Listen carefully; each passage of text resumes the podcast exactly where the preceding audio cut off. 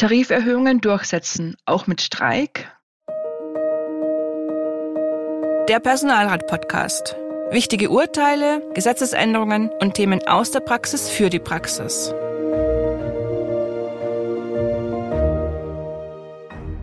Hallo und herzlich willkommen zur heutigen Podcast-Folge Der Personalrat.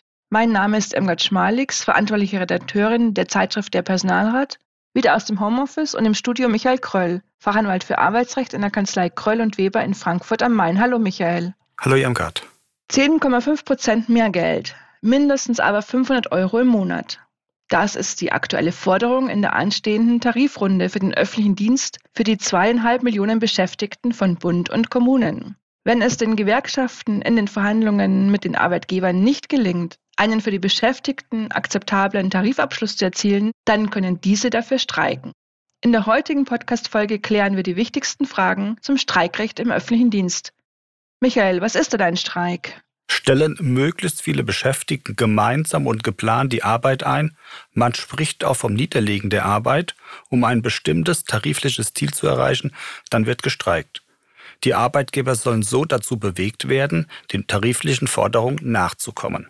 Das Recht zum Streik ist in Artikel 9 Absatz 3, der die Tarifautonomie schützt, mittelbar, in mehreren Länderverfassungen sogar ausdrücklich garantiert. Ein Streik ist rechtmäßig, wenn er von einer Gewerkschaft organisiert wird, auf ein tariflich regelbares Ziel gerichtet ist und nach Ablauf der Friedenspflicht erfolgt. Dann schauen wir uns diese drei Punkte doch genauer an. Wer darf also die Beschäftigten zum Streik aufrufen? Das dürfen nur die Gewerkschaften. Mit dem Streik soll ja ihrer Forderung zugunsten der Beschäftigten Nachdruck verliehen werden. Personalratsgremien dürfen dagegen nicht zum Streik aufrufen. Dienststelle und Personalrat dürfen nämlich keine Arbeitskampfmaßnahmen, hierzu zählt auch der Streik, gegeneinander führen. Aber Mitglieder der Personalvertretung können als Gewerkschaftsmitglieder in der Dienststelle im Rahmen ihrer Aufgaben tätig werden. Sie dürfen sich als Beschäftigter am Streik beteiligen und als Gewerkschaftsmitglied in Absprache mit der Gewerkschaft sogar zum Streik aufrufen. Wichtig ist, dass das Personal als Gewerkschaftsvertreter tätig zu werden. Genau, und das ist entscheidend. In seiner Funktion als Personalrat darf das Mitglied nicht zum Streik aufrufen. Das Personalratsgremium muss sich als Organ neutral im Arbeitskampf verhalten. Der Personalrat darf damit nicht zu Streiks aufrufen, etwa am schwarzen Brett, im Intranet oder per E-Mail. Notdienstvereinbarungen darf er ebenfalls nicht abschließen. Das ist allein Sache der streikführenden Gewerkschaft und des Arbeitgebers. Was der Personalrat aber tun darf und auch sollte, und zwar vor und während eines Streiks, ist, die Beschäftigten über die Tarifangelegenheiten informieren, etwa über die Tarifforderung der Gewerkschaften und über den Verlauf bzw. auch über den Stand der Verhandlungen. Übrigens dürfen Personalräte während eines Streiks eine außerordentliche Personalversammlung einberufen. Das Informationsbedürfnis der Beschäftigten ist während dieser Zeit besonders groß. Der Personalrat kann die Verhandlungen auf die Tagesordnung setzen und mit den Beschäftigten darüber diskutieren. Ein Gewerkschaftsbeauftragter kann zu der Versammlung eingeladen werden. Das ist keine Verletzung der Neutralitätspflicht. Klären wir also nochmal die Frage, wofür Beschäftigte denn überhaupt streiken dürfen.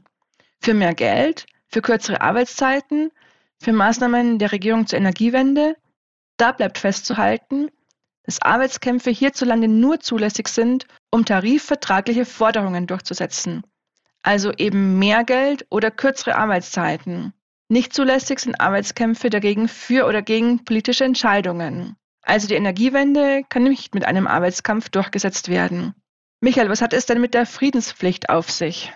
Friedenspflicht bedeutet, dass die Tarifpartner verpflichtet sind, so lange keinerlei Arbeitskampfmaßnahmen gegeneinander zu führen, wie die umstrittene Materie noch tariflich geregelt ist. In der Regel, aber nicht zwingend, dauert die Friedenspflicht so lange, bis die Tarifverhandlungen für gescheitert erklärt worden sind. Auch Warnstreiks sind während der Friedenspflicht nicht zulässig. Allerdings sind kurzfristige Warnstreik als Ultima Ratio nach Ablauf der Friedenspflicht auch schon während des Laufs von Tarifverhandlungen zulässig. Warnstreiks sind befristete Arbeitsniederlegungen, insbesondere um den Arbeitgebern in der Verhandlungsphase die Entschlossenheit der Beschäftigten vor Augen zu führen. Was sind denn die Folgen eines rechtmäßigen Streiks? Ist der Streik rechtmäßig, ruhen die Hauptpflichten aus dem Arbeitsverhältnis, nämlich die Arbeitspflicht der Arbeitnehmer, aber auch die Entgeltpflicht der Arbeitgeber. Deshalb sind arbeitsrechtliche Sanktionen, etwa Abmahnung oder Kündigung, unzulässig, wenn Beschäftigte streiken. Allerdings verlieren sie ihren Anspruch auf Entgelt. Doch da gibt es gute Nachrichten, zumindest für alle Gewerkschaftsmitglieder. Diese erhalten als Ersatz Streikgeld von ihrer Gewerkschaft. Die Gewerkschaften zahlen ihren Mitgliedern für die Zeit, an der sie an einem Streik teilnehmen, Streikgelder bzw. Streikunterstützung. So wird der Verlust zumindest von Teilen des Arbeitsentgelts ausgeglichen. Streikunterstützung wird ab dem ersten Streiktag und längstens bis zum Ende des Arbeitskampfs gezahlt. Die Höhe des Satzes, der ausgezahlt wird, beträgt in der Regel drei Monatsbeiträge pro Tag. Streichgelder haben den Sinn, dass sich die Beschäftigten einerseits nicht vom Ausbleiben der Entgeltzahlung gegen eine Streikteilnahme entscheiden und andererseits die streikenden Beschäftigten nicht in finanzielle Not geraten.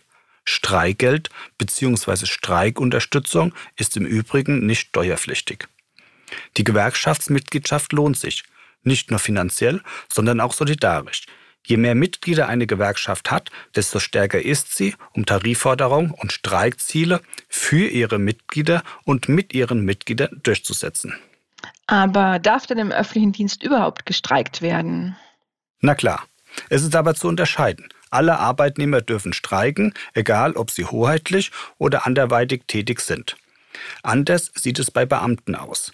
Für diese gilt ein Streikverbot, das, so das Bundesverfassungsgericht 2018, als hergebrachter Grundsatz des Berufsbeamtentums zu beachten ist. Ob das Streikverbot für nicht hoheitlich tätige Beamte, beispielsweise Lehrkräfte, gilt, entscheidet demnächst der Europäische Gerichtshof für Menschenrechte. Wir dürfen gespannt sein. Beamte sollten auch nicht auf die Idee kommen, sich streikähnlich zu verhalten, also weniger zu arbeiten oder unbegründet dem Dienst fernzubleiben. Das wäre ein Verstoß gegen die Pflicht zur gewissenhaften Amtsausübung und kann Disziplinarmaßnahmen mit sich bringen. Doch in keiner Weise beeinträchtigt ist das Recht der Beamten, sich außerhalb ihrer Dienstzeit solidarisch zu zeigen und beispielsweise an Protestveranstaltungen der Gewerkschaften teilzunehmen. Darf der Dienstherr im Gegenzug Beamte als Streikbrecher einsetzen? Nein. Das Bundesverfassungsgericht hat in einer Grundsatzentscheidung 1993 festgestellt, dass der Einsatz von Beamten auf bestreikten Arbeitsplätzen nicht angeordnet werden darf, solange hierfür keine ausdrückliche gesetzliche Regelung vorliegt. Eine solche gesetzliche Grundlage besteht bisher weder im Bund noch in den Ländern. Muss der Beschäftigte, bevor er am Streik teilnimmt, seinem Arbeitgeber Bescheid sagen und ausstempeln? Nein, weder noch. Der Arbeitgeber muss nicht vorher informiert werden. Nach der Rechtsprechung des Bundesarbeitsgerichts steht das Ausstempeln mit dem Streik sogar im Widerspruch. Ein Streik während der Freizeit, was die Zeit nach dem Ausstempeln ja ist, verfehlt den eigentlichen Sinn der Arbeitsniederlegung. Apropos, was gibt's denn Neues in der aktuellen Ausgabe von der Personalrat? Im Titelthema der Februarausgabe widmen wir uns der Digitalisierung der Arbeitswelt. Wir klären über die Auswirkungen im Arbeitsrecht auf und welche Folgen die Digitalisierung für Beschäftigte, Dienststelle und den Personalrat hat. Und falls Sie noch kein Abonnent unserer Zeitschrift Der Personalrat sind, finden Sie in den Shownotes alle wichtigen Infos. Abonnieren Sie doch auch den Podcast und lassen Sie uns eine Bewertung da. Das war es für diese Ausgabe. Ich danke Ihnen für Ihr Interesse und dir, Michael, für deine Erläuterungen. Immer wieder sehr gerne. Auch ich danke fürs Zuhören. Bis zum nächsten Mal.